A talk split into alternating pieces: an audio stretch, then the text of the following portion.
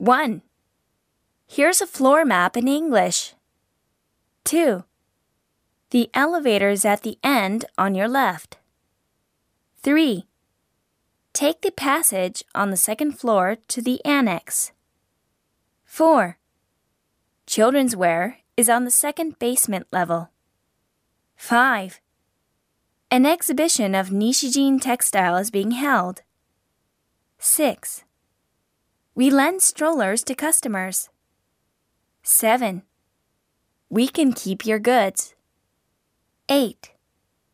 We are open from 10 a.m. to 8 p.m. on weekdays. 9. We are closed on the third Wednesday of the month. 10. We are open throughout the year. 11. We'll be closed from the 1st to the 3rd of January. 12. We are open until 7 p.m. on weekends and holidays. 13. It's time to close.